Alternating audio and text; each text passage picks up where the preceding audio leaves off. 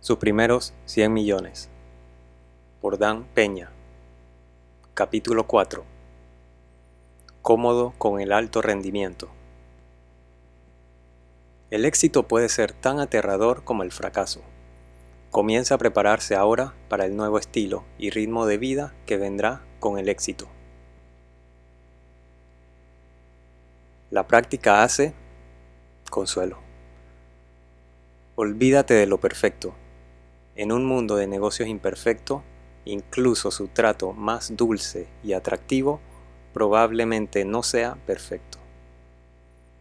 Francamente, siempre sospecho de un trato que es demasiado perfecto, pero antes de que pueda lograr el super éxito, antes de poder correr con los grandes perros y rastrear los grandes negocios, debe sentirse cómodo en el entorno en el que se produce el super éxito y eso requiere práctica. Así que hablemos de sentirnos cómodos con la idea, las personas, el entorno y las acciones asociadas con el alto rendimiento y el super éxito.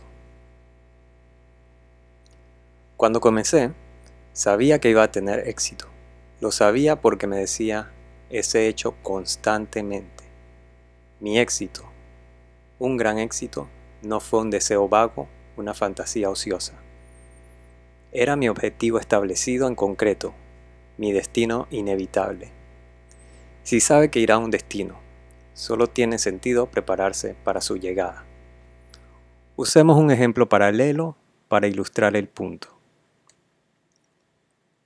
Si fuera a abrir un negocio en, digamos, Tailandia, comenzaría a prepararse con mucha anticipación aprendería la cultura y el clima, estudiaría las condiciones comerciales y la naturaleza de la economía. Probablemente tomaría clases de idiomas y practicaría hablar algo de tailandés básico. Encontraría a algunos tailandeses y hablaría con ellos. Sin duda visitaría Tailandia obteniendo todos los conocimientos posibles sobre cómo piensan los tailandeses y qué valoran y cómo hacen negocios. En otras palabras, estaría practicando para su nueva vida, y de modo que, una vez que llegara, estaría tan cómodo como si siempre hubiera estado allí. El superéxito es, en todos los sentidos, un lugar diferente, con una vida que será totalmente nueva para usted. Su negocio hará diferentes demandas de su tiempo y habilidades.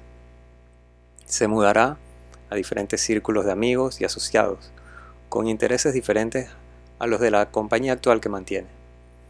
Por lo tanto, debe comenzar a sentirse cómodo con todas estas diferencias ahora. Amplíe su zona de confort. mencioné a Jim Newman en un capítulo anterior. Jim, fundador de la organización PACE, fue un hombre brillante, un científico del comportamiento cuyo mensaje y motivación han tenido un profundo impacto en mi vida. De hecho, durante 20 años antes de su muerte, en 1997, Jim fue un mentor para mí, un tema que discutiré más adelante. Jim originó el concepto de zona de confort, un término que ahora forma parte de nuestro lenguaje. Para expandir su zona de confort, empujando sus límites, teniendo experiencias más allá de su perímetro. Puede expandir su zona de confort empujando sus límites, teniendo experiencias más allá de su perímetro. La zona de confort de un individuo es el área en la que se desempeña con mayor capacidad, porque esa persona se siente cómoda en esa área, o en ese nivel, o en esa actividad, esa intensidad o esa presión. La zona de confort no está fijada para siempre, como un termostato cerrado puede expandir su zona de confort empujando sus límites, teniendo experiencias más allá de su perímetro. El problema con muchas personas, la mayoría de los dufuses que le dicen que usted puede hacer esto o aquello, es que se quedan encerrados en la zona limitada que han creado simplemente para seguir respirando. La mayoría de los estadounidenses, por ejemplo, viven en el mismo estado, trabajan en el mismo trabajo, tienen los mismos amigos y toman las mismas vacaciones toda su vida. Su zona de confort es como un ataúd en el que viven hasta que mueren. Como sabía que mi destino era convertirme en un éxito estratosférico, comencé a prepararme temprano. Como mencioné anteriormente, me uní a un club que no podía pagar para pasar el, rato con los CEO retirados que hablaron sobre los tratos e intrigas de sus carreras. Compré un Rolls Royce y un Mercedes para ver cómo se sentía viajar con estilo como una persona súper exitosa. Conduje por unos vecindarios caros, mirando casas finas, mansiones realmente, que sabía que algún día podía pagar. Como me di cuenta de lo que la percepción era la realidad, compré los mejores trajes de los mejores sastres, de modo que cada primera impresión que daba cuando entraba a una oficina era de un individuo de alto rendimiento que se sentía cómodo con el éxito. En otras palabras, practiqué ser exitoso con tanta determinación como un atleta de clase mundial practica sus habilidades. Es cierto, como una polilla a la llama, el dinero gravita a aquellos que saben cómo manejarlo clase. Ser una persona súper exitosa de alto rendimiento es un comportamiento aprendido. Cuando estaba cerca de personas de alto rendimiento como Grazos, observé cómo actuaban y reaccionaban ante las presiones y los problemas de los negocios. Los vi mantenerse fríos bajo el fuego o enfurecerse si una acción más dramática era apropiada. Igual de importante, escuché con atención lo que me dijeron sobre las prácticas y la política del superéxito, porque sabía que habían estado allí. Y cuando llegó mi momento, estaba decidido a estar cómodo como ellos en una actuación bajo tensión increíble, al tomar decisiones difíciles y de largo alcance, en comprometer millones y finalmente cientos de millones de dólares con una firma, o en el manejo de negociaciones de alto calibre sin una red, sin pestañear. Vi cómo se ganaron sus torres de penthouse, limosinas y clubes exclusivos, y también quería sentirme cómodo en este lado del super éxito. ¿Cuántas son las alternativas para expandir su zona de confort? Aburrimiento, ansiedad, incluso miedo. Y la muerte segura de cualquier potencial crecimiento para su empresa y seguramente para usted. ¿Alguna vez ha visto miedo en los ojos de un oponente o enemigo? Podría haber sido en el ring de boxeo, en el campo de fútbol, o incluso en el campo de batalla. Estás cara a cara y ves sus ojos estremecerse y dar vueltas aterrorizados. Y se dice a sí mismo, tengo a este hijo de puta, es carne muerta. En la sala de juntas, esos ojos, esas palmas sudorosas, ese segundo de vacilación, le dicen a un adversario que vaya a matar. Este tonto está sentado con nosotros, pero él no es uno de nosotros sácale los pulmones. Incluso las trampas del super éxito pueden ser intimidantes. ¿Alguna vez ha visto a un imbécil entrar en un buen hotel o en una casa elegante y bien equipada y mirar boquiabierto a su alrededor? Golly, bonito lugar tienes aquí, podría decir. Este tipo es una vergüenza, porque está claramente fuera de su zona de confort. Aquí está mi ilustración favorita de la zona de confort. Si estuviera que poner un tablón de 10 pies de largo, 2 por 2 en el piso, y poner un montón de billetes de mil dólares en el otro extremo, y le dijera que si cruzara, el tablón podría tener la pila de dinero, corretearía en un segundo, ¿no? ¿Qué pasaría si tomara esa tabla en el tercer piso, la metiera por la ventana y fuera un edificio contiguo? ¿Aún cruzaría y recogería su dinero? Tal vez. Puede gatear con mucho cuidado sobre sus manos y rodillas. ¿Qué pasa si llevo esa tabla hasta el piso 27 y la estiro a, a través de un callejón estrecho hasta un edificio cercano? Oye, eso está muy lejos, podrías decir. Usted piensa que yo estoy loco, ¿no? Acaba de salir de su zona de confort pero supongamos que su querida hija estaba en el otro edificio y la rocío con gasolina y prendo una cerilla y le digo que viniera a la tabla 27 pisos más arriba. Probablemente subiría enseguida con pocas dudas debido al amor instintivo de los padres. Los super exitosos operan en una atmósfera diferente a la mayoría de las personas. Están allá arriba, 100 pisos de altura, con aire escaso, y están bastante cómodos. Eso es lo que debe poder hacer, hacer negocios en esa tabla alta, sin un parpadeo o miedo. Y una forma de hacerlo es exponerse constantemente a situaciones que por definición lo hacen sentir incómodo. Tienes que ampliar su zona de confort. Otra forma más fácil de comenzar a sentirse cómodo con un alto rendimiento es a través de la visualización. Clarifique su visión. Uno de los mejores clarificadores es la palabra escrita. Si habla una idea o un plan a una docena de personas en la misma habitación, crea una docena de interpretaciones de su plan. Pero si lo escribe, existe un plan para una docena de lectores. Del mismo modo, para aclarar su visión propiamente, escríbala en una hoja de papel. El acto de comprometerse con el papel elimina la ambigüedad de su idea lo ve ante usted, quizás por primera vez. Luego meta ese pedazo de papel en su billetera y llévelo con usted día tras día.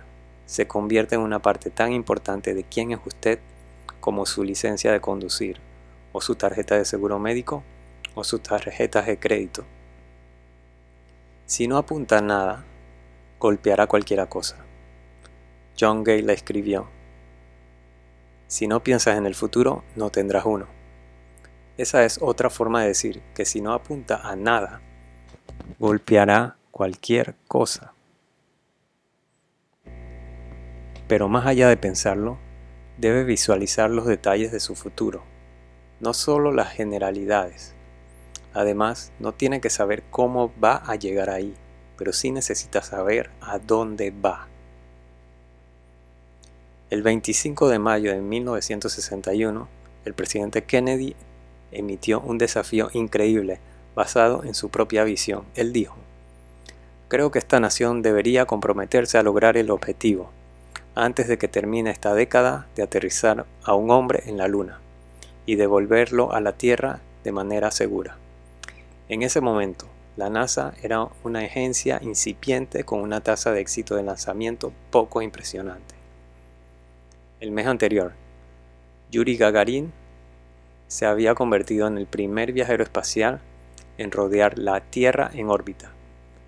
Keddy no tenía idea de cómo planeaba Estados Unidos aterrizar en la Luna, pero su visión iluminó el camino, de modo que ocho años después esa visión se cumplió.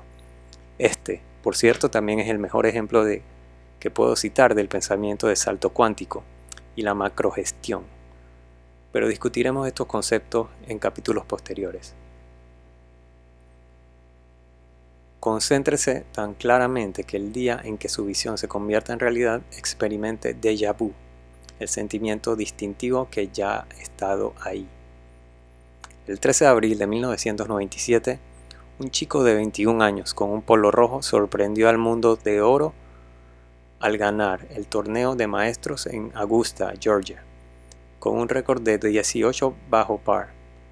Todos estaban sorprendidos, pero no Tiger Woods.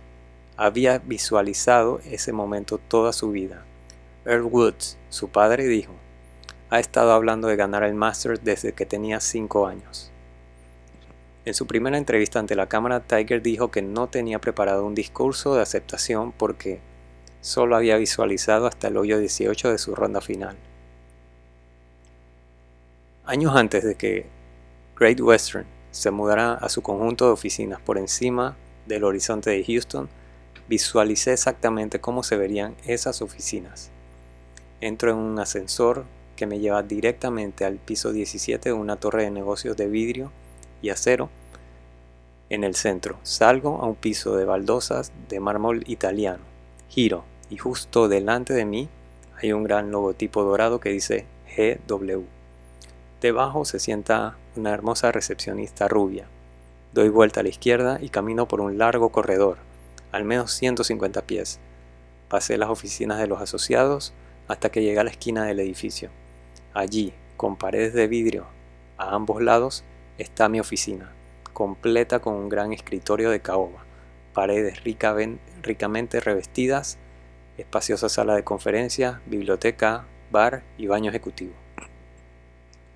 Cuando llegó el día en 1987 y abrimos nuestras oficinas corporativas de 44 mil pies cuadrados en el centro de Houston, presioné un botón del elevador y la secuencia anterior se desplegó ante mí, tal como la había pensado en todos esos años. Mientras mis zapatos cruzaban el frío mármol de carrera hacia la joven recepcionista rubia, no sentí tanta sensación de logro como una de cierre de tocar la visión que ya había sido tan real durante tanto tiempo. Lo sabía, porque lo había visualizado hasta el más mínimo detalle. Fue el cumplimiento de un sueño. Estaba llegando a casa. Armando García fue un empresario exitoso y reconocido especialista en gestión ejecutiva de ventas mucho antes de que nos conociéramos. En agosto de 1990, la empresa que fundó, Arcom Electronics fue citada por Hispanic Business Magazine como la empresa de propiedad hispana de más alto crecimiento en el país. Pero en los años siguieron, que siguieron, Armando se dio cuenta de que su compañía podría estar mejor. Entonces, en, en el 2000 asistió a mi seminario del castillo. Durante esa experiencia sorprendí a Armando diciéndole lo que más necesitaba escuchar. Estábamos sentados todos allí, recuerda Armando, cuando Dan me preguntó de repente en voz alta, si vives en Silicon Valley, ¿por qué no eres multimillonario? Fue en ese momento que me di cuenta de que mi sistema de creencias establecido solo me permitía llegar tan lejos antes de pasar al modo inactivo. De repente me di cuenta de que tenía que expandir ese sistema. Armando salió del castillo con una misión que necesitaba para ver sus sueños por delante. Otra lección clave que traje del castillo a casa fue la necesidad de enfocar con las como láser, dijo Armando más tarde. Inmediatamente apliqué esta lección para agudizar nuestra mezcla de productos y aumentar nuestras ventas en más del 30%. Después de cerrar Arcom durante la redada de las .com, Armando compró una compañía de software llamada Bottlesoft. Posteriormente perdió alrededor de un millón de dólares y mucho sueño. Desde entonces ha integrado otro peñaísmo en su pensamiento empresarial. Investigue antes de invertir. Más recientemente, Armando ha estado practicando el crecimiento a través de las adquisiciones con mayor sabiduría, prudencia y determinación, y ha comprado dos compañías para impulsar el crecimiento de su negocio de redes de computadoras, The Car Networks los cinco credos del éxito. Desde finales de los años 70, he llevado a mi persona lo que llamo mis cinco credos. Es la verdad, todos los meses los copio en mi agenda. Son un marco excelente para expandir y mantener su zona de confort en el reino embriagador del superéxito.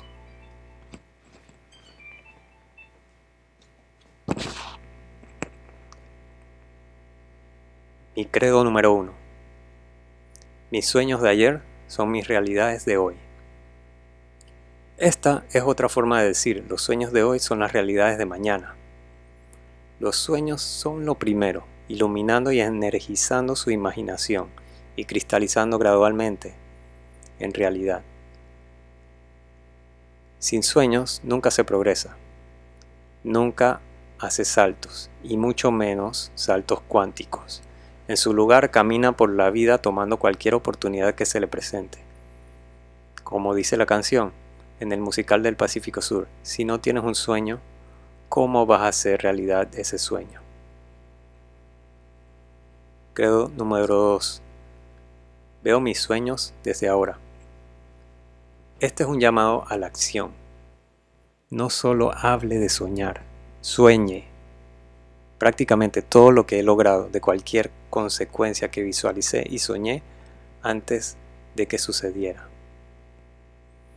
Así que sueñe como si yo, con una carrera comercial super exitosa, llena de acuerdos amorosos extraídos de las garras de los imbéciles y sus abogados. Sueñe con una casa más grande en una comunidad cerrada, exclusiva. Sueñe con unas vacaciones en Tahití. Hecho otro vistazo a ese estudio realizado hace unos años por USA Today. Le preguntaron a 1500 lectores con qué soñaban cuando estaban en el trabajo. Alrededor de 77% dijo que soñaba con tener relaciones sexuales con un compañero de trabajo. El 23% mintió y dijo que no. El 73% soñaba con convertirse en CEO de su empresa y el 69% fantaseaba con lo que le dirían a su jefe el día que renunciaran. La encuesta también encontró que durante un periodo de 12 meses los sueños despiertos se hicieron realidad para ese grupo sorprendente 71% del tiempo. ¿Por qué? Porque el soñador lo había visualizado una y otra vez y había querido que ese sueño se hiciera realidad. Así que tómese el tiempo para soñar ahora para que sus sueños tengan una oportunidad de hacerse realidad. Credo número 3. Simulación.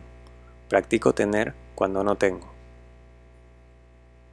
Esto se remonta a la práctica de ser súper exitoso. Aprenda a pensar y actuar como la persona de alto rendimiento en la que se convertirá, por lo que estará listo para actuar cuando se abra la puerta de la oportunidad esto no es nada nuevo, estas técnicas han sido utilizadas con éxito en todo el mundo por personas que se convirtieron en altos ejecutivos, atletas campeones e incluso políticos exitosos. Se ha dicho que Bill Clinton practicó ser presidente desde el momento que conoció a JFK en la Casa Blanca, como estudiante de secundaria. Recuerde, no dije que la práctica hace la perfección. Quién sabe cuánto tiempo Hillary practicó. Si su objetivo es convertirse en el presidente de la junta directiva, comience presidiendo un comité o actividad, ya sea en su club o iglesia cívica, ofrézcase como voluntario para asumir las responsabilidades del puesto. Practique ser el presidente hasta que finalmente sea nombrado o elegido. Descubrirá rápidamente que cuando quiere trabajar o asumir responsabilidades en cualquier organización, todos se apartan de su camino para que se pueda hacer. ¿Quieres ese trabajo? Sé mi invitado. La misma vida es así. La mayoría de las personas no buscan más responsabilidad, más trabajo, más éxito. Están tarareando muy bien a su propio nivel de comodidad. Gracias, pero se alegrarán de quitarse de su camino si quieren la molestia. A principios de los años 70 me ofrecí como voluntario para formar parte de la junta de directores de mi asociación de antiguos alumnos de la Universidad Estatal de California. Finalmente me convertí en presidente de un comité clave. Esta experiencia de dar un paso al frente, de practicar el liderazgo y el éxito fue invaluable más adelante en mi carrera. Credo número 4. Actúo como si no hubiera límites en mis habilidades. Una vez que trazo una línea y se dice, incluso a sí mismo, eso es todo lo que puedo hacer, después de todo, solo soy humano, se ha fijado límites artificiales y arbitrarios. ¿Por qué venderse en corto? Muchas veces he seguido un curso de acción mucho después de que mis asociados se hayan rendido. Y cada vez he logrado más de lo que hubiera logrado si me hubiera detenido cuando parecía prudente. Incluso ahora, mientras escribo este libro, estoy persiguiendo un megaproyecto que todos habían descartado hace años. De hecho, planeo escribir otro libro dedicado a proyectos de no puedo hacer y llamarlo tú puedes hacer eso.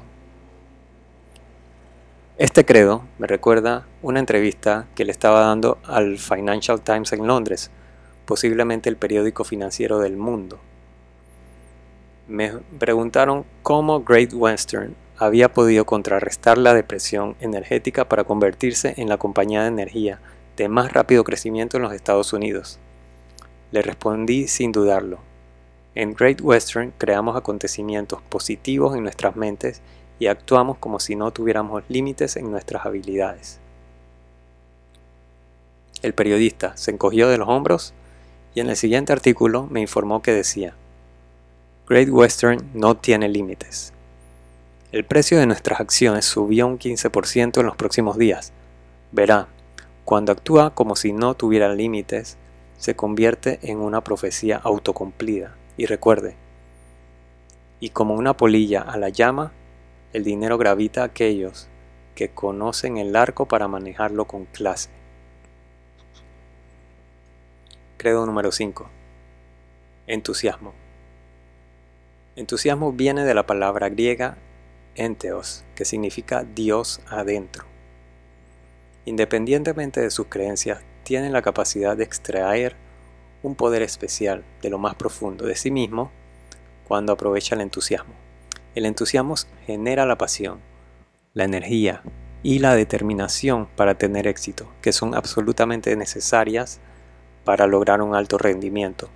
No puedes pedir prestado entusiasmo. Su entusiasmo no puede venir de lo más profundo de su socio comercial o su cónyuge. Debe generar su propio fuego y llevar su llama a usted mismo. Hágase la pregunta. ¿Alguna vez ha conocido a una persona exitosa que no fuera entusiasma, entusiasta? Recuerde, un hombre puede tener éxito en casi cualquier cosa por la que tenga un entusiasmo ilimitado. Una de las personas más entusiastas que conozco es un canadiense llamado Andrew Reid. Andrew es un aventurero y deportista nato. A principios de los años 90, asociado con la compañía de aventura al aire libre más grande del mundo, llevó a los ejecutivos a las montañas y a los ríos de Canadá, siempre listos para un desafío. Andrew y sus colegas reunieron a un equipo de botes de dragón en el verano del 2000 y solo tres semanas después capturaron oro en el Campeonato de Europa de 500 metros de Dragon Boat. Como Andrew lo ve, todos los días son de carrera. Con ese nivel de emoción, esa búsqueda de aventuras conociendo su vida, Andrew se convirtió en uno de los graduados nuestros más exitosos del seminario del castillo.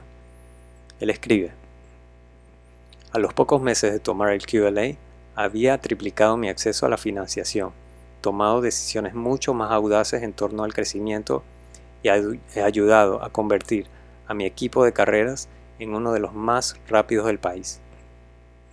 Hoy, Andrew es el Biggest Fish y CEO de Big Fish Interactive, uno de los finlandeses de capacitación y consultoría de más rápido crecimiento en Canadá. Además de ser súper exitoso, Andrew está teniendo el mejor momento de su vida. Aquí hay parte de una carta que recientemente recibí de él. Estoy teniendo una explosión en estos días. Como yo soy el entrenador de alto rendimiento de varios directores en empresas financieras internacionales aquí en Canadá, en estos días recibo invitaciones especiales a eventos ejecutivos para compartir mi mensaje de cambio positivo y competitivo mi enfoque ha sido la capacitación en pensamiento empresarial en estas compañías financieras. El pasado ha terminado. Tiempo para nuevos modelos de pensamiento, no solo nuevos comportamientos. El programa QLA es una gran influencia en estos nuevos modelos de pensamiento, divirtiéndonos en este momento muy interesante y se corre la voz. Hoy, Andrew es el biggest fish de CEO de Big Fish Interactive, uno de los finlandeses de capacitación y consultoría más rápidos de Canadá. Mastermind Networks. Sinergia o tontería. Está de moda en los círculos de ejecutivos participar en redes de mentes maestras, clubes de CEO u otros grupos atmosféricos raros que se encuentran y participan en pontificaciones mutuas y abofetean. Muchos ejecutivos que conozco se han involucrado en estas redes con diversos grados de éxito, pero ningún individuo super exitoso en el que pueda pensar se ha involucrado. Eso puede deberse a que los que realmente tienen mejores resultados, Murdoch, Branson, Trump, Gates, son una especie de cazadores solitarios. Merodean y atacan a su propio consejo, no al consenso de sus compañeros. Además, las decisiones de consenso casi siempre están empantanadas de la sabiduría, sabiduría convencional, la cual siempre está, ¿qué? Casi siempre mal. Con demasiada frecuencia. Lo que comienza como una red maestra evoluciona a un grupo social. Los cónyuges y los hijos se conocen y lo que comenzó como una empresa productiva se deteriora en las comidas al aire libre y juegos de golf. Si eso es lo que quiere, está bien, pero no es una red maestra. Con esta advertencia en mente, el alto ejecutivo o empresario o CEO en ascenso puede beneficiarse de un grupo de expertos en la medida en que los otros miembros tengan tanto para ofrecer como estén dispuestos a aprovechar de esta relación. De hecho, la red maestra va a funcionar si sus miembros aportan al grupo diferentes áreas de especialización. Si su grupo se compone de cinco tipos financieros, de números cruzados o seis ejecutivos de una industria, ha limitado su base de experiencia potencial para una perspectiva más amplia sobre los problemas a los que puede estar buscando respuesta. Diversifique su grupo.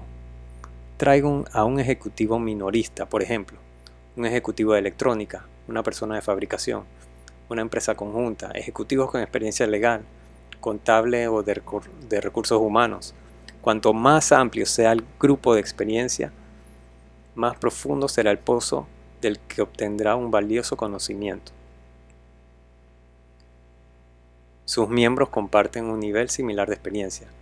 Una superestrella puede eclipsar una habitación llena de estrellas en ascenso. Si uno de sus miembros tiene tanto éxito que intimida y domina sus debates, sus reuniones se vuelven contraproducentes. Los participantes naturalmente se sentirán más cómodos y comunicativos con otros que consideran compañeros. Entonces, son todas superestrellas o ninguna. Sus miembros trabajan en la misma área geográfica general. Debe hacer que la reunión sea lo más conveniente posible o encontrarán miembros del grupo que duden en asistir Incluso en la era de las comunicaciones celulares, muchos altos ejecutivos consideran el tiempo de viaje como tiempo perdido. Sus miembros demuestran un compromiso similar. Si uno de los miembros de su grupo con frecuencia parece estar demasiado ocupado, probablemente sea un código para simplemente no tengo el tiempo que desea que invierta en esto. No se a sí mismo ni a otros miembros comprometidos con el hecho de tener que llevar a un individuo que es esencialmente un peso muerto en el grupo. Reemplace a este individuo.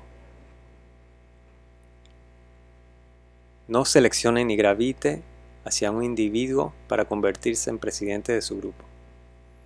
En la red ideal todos son iguales y las responsabilidades para coordinar las reuniones rotan según sea necesario.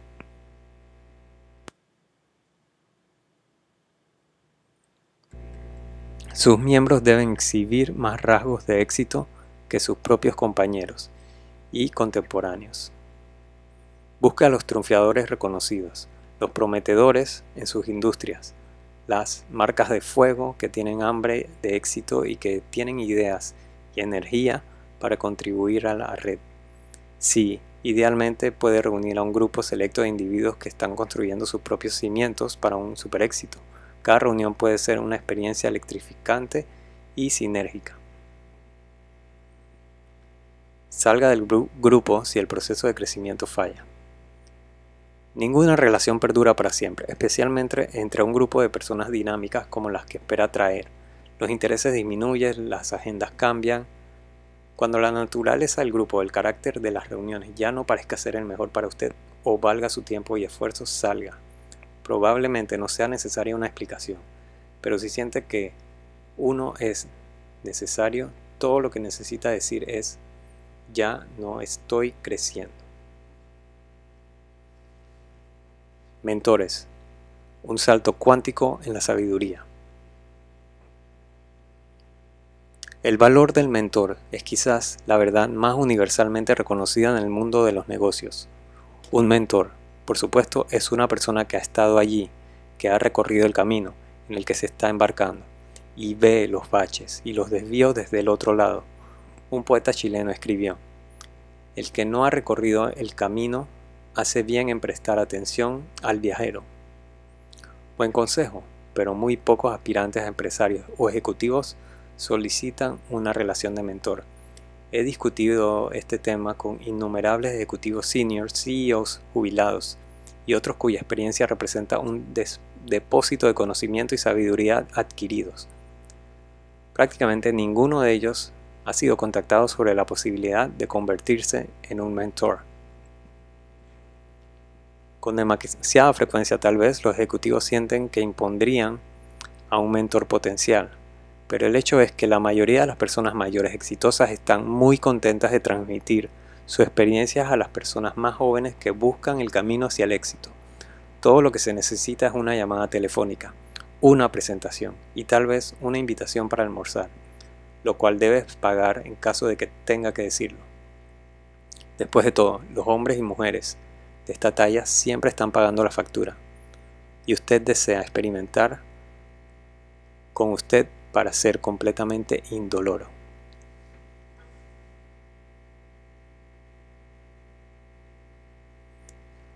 He tenido tres mentores durante mi carrera. Cada uno llegó en el momento más oportuno para que su experiencia especial impactara mi vida.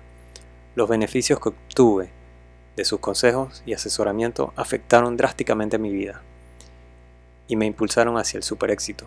Y los apreciaré y su contribución a lo que Dan Peña se convirtió en mi último día. Ya he mencionado a Jim Newman, fundador de la organización PACE, en 1976 había sido corredor de bolsa durante cuatro años. Tenía 30 años y ganaba mucho dinero, y mi carrera se detuvo. Me había disparado en el sector inmobiliario y había probado un enorme éxito cuando tenía 25 años, pero ahora parecía estar girando las ruedas, sin la atracción para saltar hacia adelante. Había oído hablar de la organización Pace de Jim. Su mensaje fue respaldado por una impresionante lista de ejecutivos de alto perfil políticos, celebridades e incluso gurús de los logros personales como Dennis Waitley, autor de Psychology of Winning. Entonces pensé, ¿qué demonios? El seminario PACE fue otro de esos puntos fundamentales en mi vida. Jim Newman me enseñó cómo atornillar mi cabeza para tener un gran éxito. Su concepto de la zona de confort personal, ha sido parte de mi pensamiento empresarial desde el día que salí de su seminario. Un ejercicio mental extraordinario que utilizo en las negociaciones es determinar la zona de confort de la otra parte, es decir, qué aceptarían de este acuerdo para sentirse cómodos con su consumación. Cuando encuentro los perímetros de esa zona, lo imagino como una caja. Dentro de esa caja hay muchas posibilidades de acuerdo podría darle a la otra parte todo lo que quería en mi propio detrimento y colocar mi oferta en el centro de su zona de confort.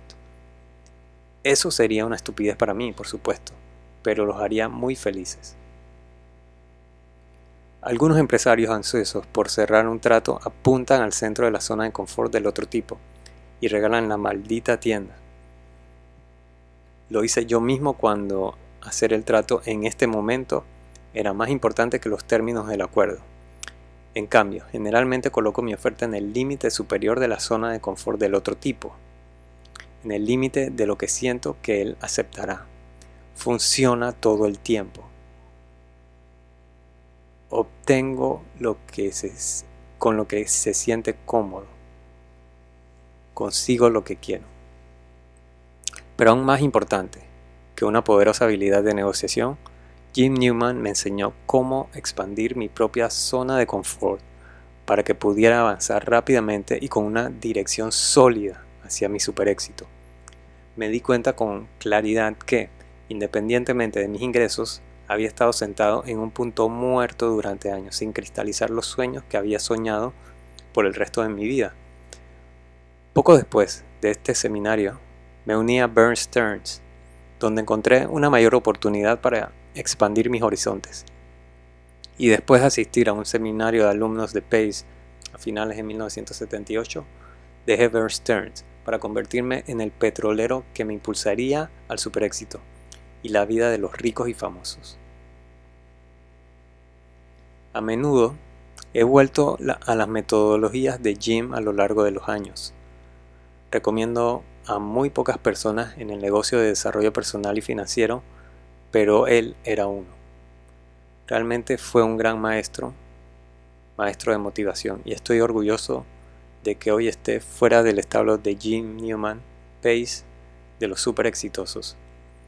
Hasta su fallecimiento, Jim vivió en un semi-retiro en las colinas de North Hollywood, ocasionalmente organizando un seminario o consultando con clientes corporativos seleccionados.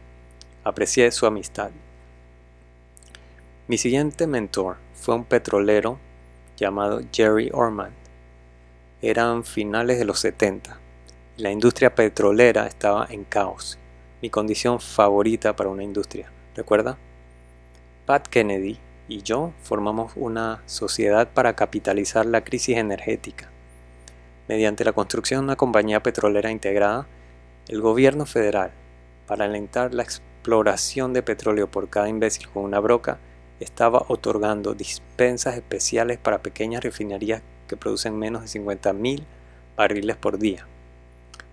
Utilizamos el dinero que ganamos en refinación para ayudar a construir nuestro conglomerado de energía.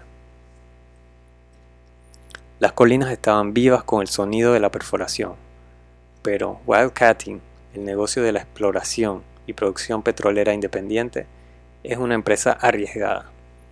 Al igual que en los días de la fiebre de oro de finales del siglo XIX, había pocos agujeros de gloria preciosos y una gran cantidad de secos. Probablemente el 95% de los cazadores salvajes se desmoronaron después de dejar caer todo su capital, y el de cualquier otro al que pudieron poner sus manos en agujeros secos en el medio de la nada. Las grandes compañías petroleras estaban haciendo toneladas de dinero, por supuesto.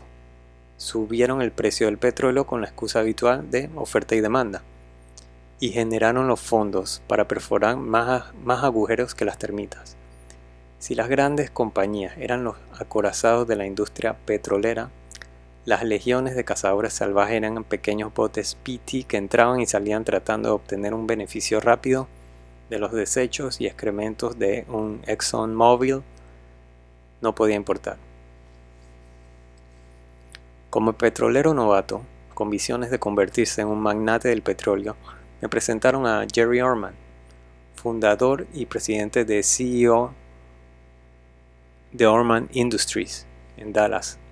Jerry podría haber sido el prototipo de Jack Ewing.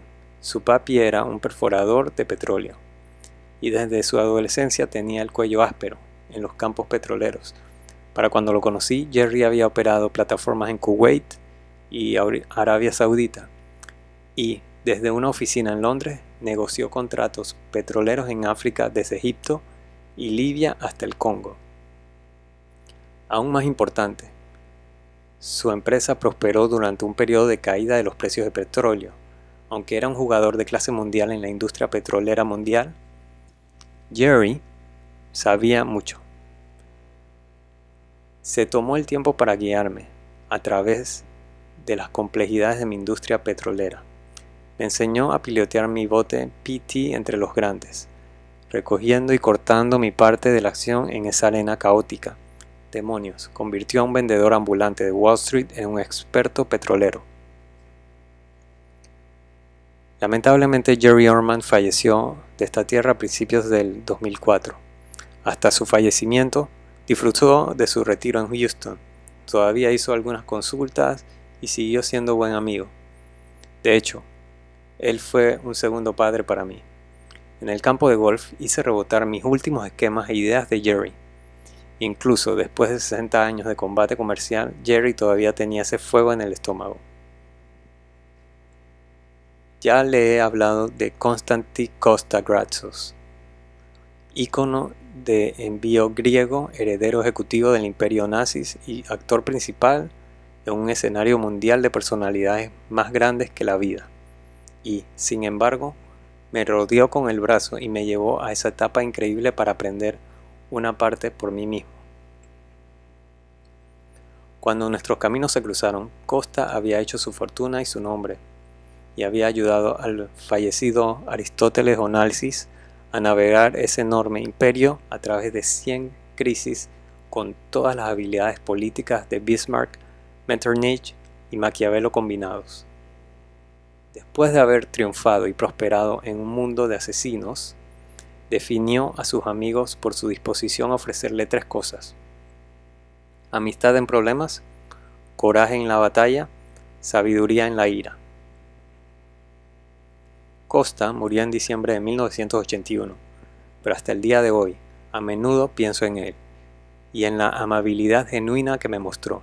Su presencia parece estar a mi lado en cada mesa de negociación y en el punto de cada decisión difícil. A menudo me pregunto, ¿qué diría Costa?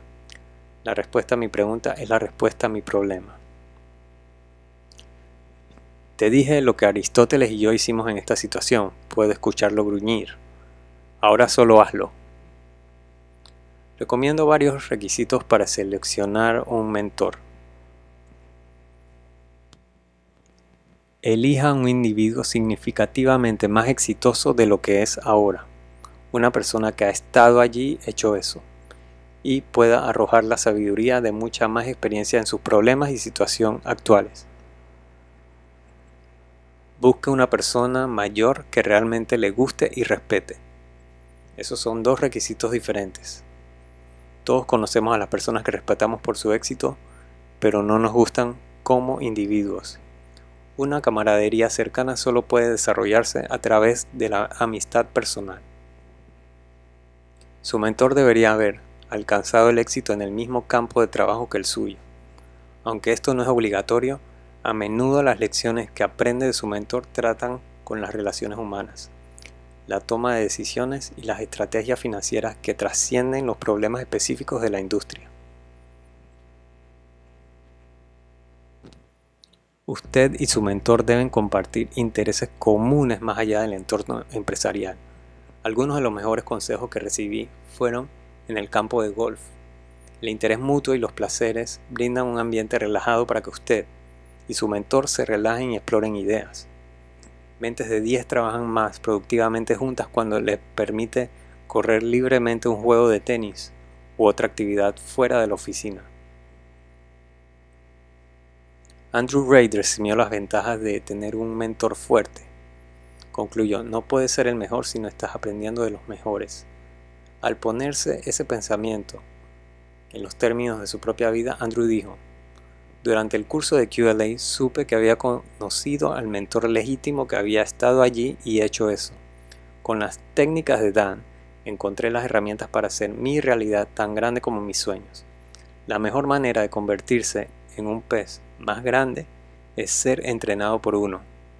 Y a veces ese recurso se encuentra en un castillo. En resumen, entonces, Siéntese cómodo con el super éxito antes de lograrlo, practicando expandir su zona de confort. Aclare su visión, sin enfocarse en cómo llevará esa visión a la realidad. En cambio, concéntrese en los detalles de cómo se verá y sentirá esa realidad. Como un paso hacia la aclaración, escriba su visión y llévela consigo para que se convierta en parte de su ser. Considere participar en una red Mastermind si cree que cumple con los criterios aceptables y puede beneficiarse. Luego, en última instancia, no dude salir del grupo si su proceso de crecimiento se detiene. Finalmente, busque un mentor. Algunas de las mentes más grandes del mundo de los negocios están disponibles y estarían encantadas de convertirse en mentores si solo levanta el teléfono. Ahora que hemos hablado acerca de cómo puede condicionar su propia mente y prepararla para el super éxito, veamos cómo prepara a los demás para ser a la misma persona exitosa que lo hace cuando se mira en el espejo.